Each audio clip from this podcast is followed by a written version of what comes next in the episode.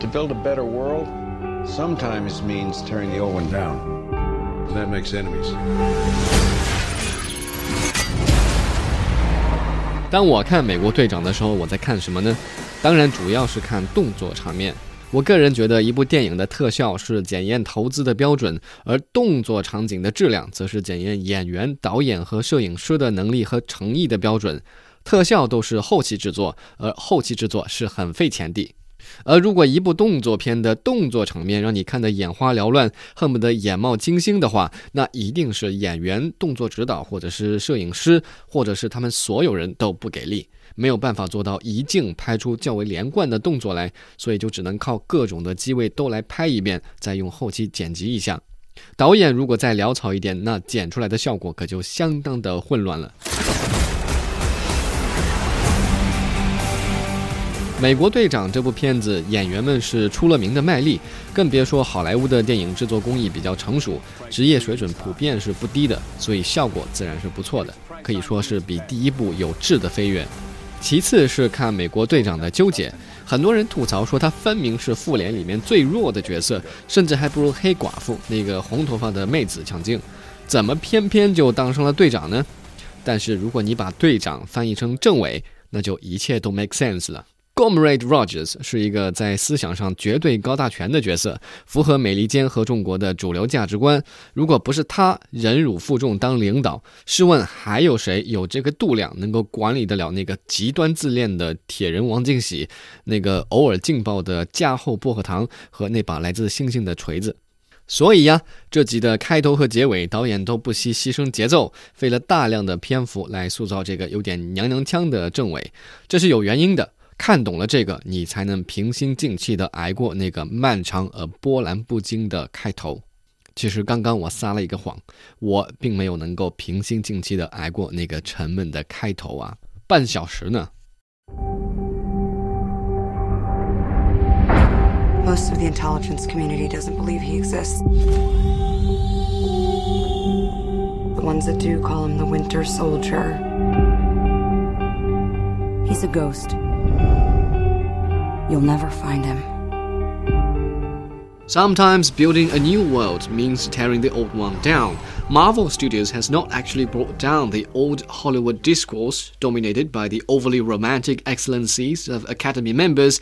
However, they have started creating a fantastic cinematic universe with the Captain America, Thor, Hulk, and the Avengers films, as well as the TV drama Agents of S.H.I.E.L.D. The pieces are all falling into their places as Marvel slowly uncovers the new world envisioned by comic book writer Stan Lee. Explain how this country is expected to maintain its national security now that he has laid waste to our intelligence agency. The price of freedom is high, and it's a price I'm willing to pay.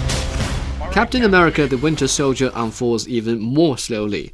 The beginning is extremely tedious as we wait in painful anticipation for something big to happen.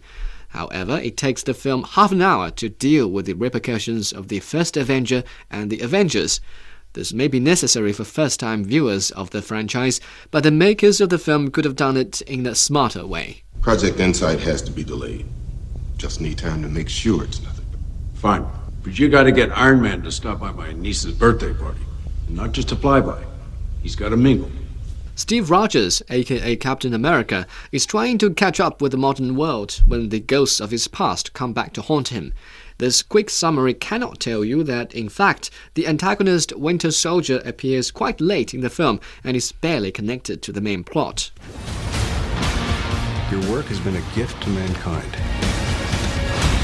You've shaped the century. and I need you to do it one more time.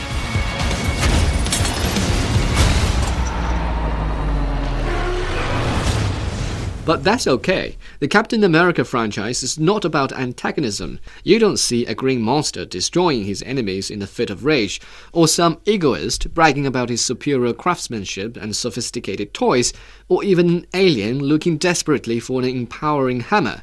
What you do see is a slightly enhanced hero made from a frail young man who has nothing but faith in the brighter side of humanity.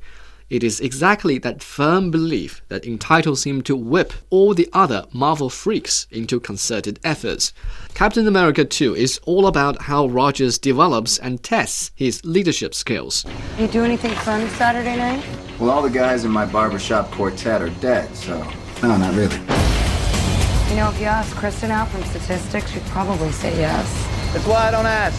Too shy or too scared? Too busy! But that doesn't mean the new Captain America film is without any thrilling action scenes. On the contrary, it includes unprecedented action scenes that an average Marvel Studios production could offer, just short of the Avengers extravaganza.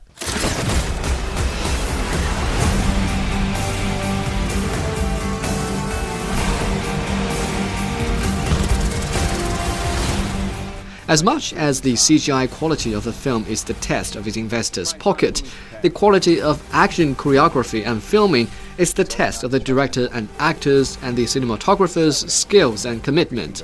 The Winter Soldier may not contain the most striking computer generated images, but the action scenes are most certainly top notch. It is fully dynamic without being visually noisy. That lives across the hall from you? She seems kind of nice. Secure the engine room, then find me a date. I'm multitasking. Compared to its dull prequel, Captain America the Winter Soldier is a great improvement and excellent appetizer ahead of Marvel's next major hit. Based on the experience with this one, I'm already looking forward for the Age of Ultron, due to release in 2015.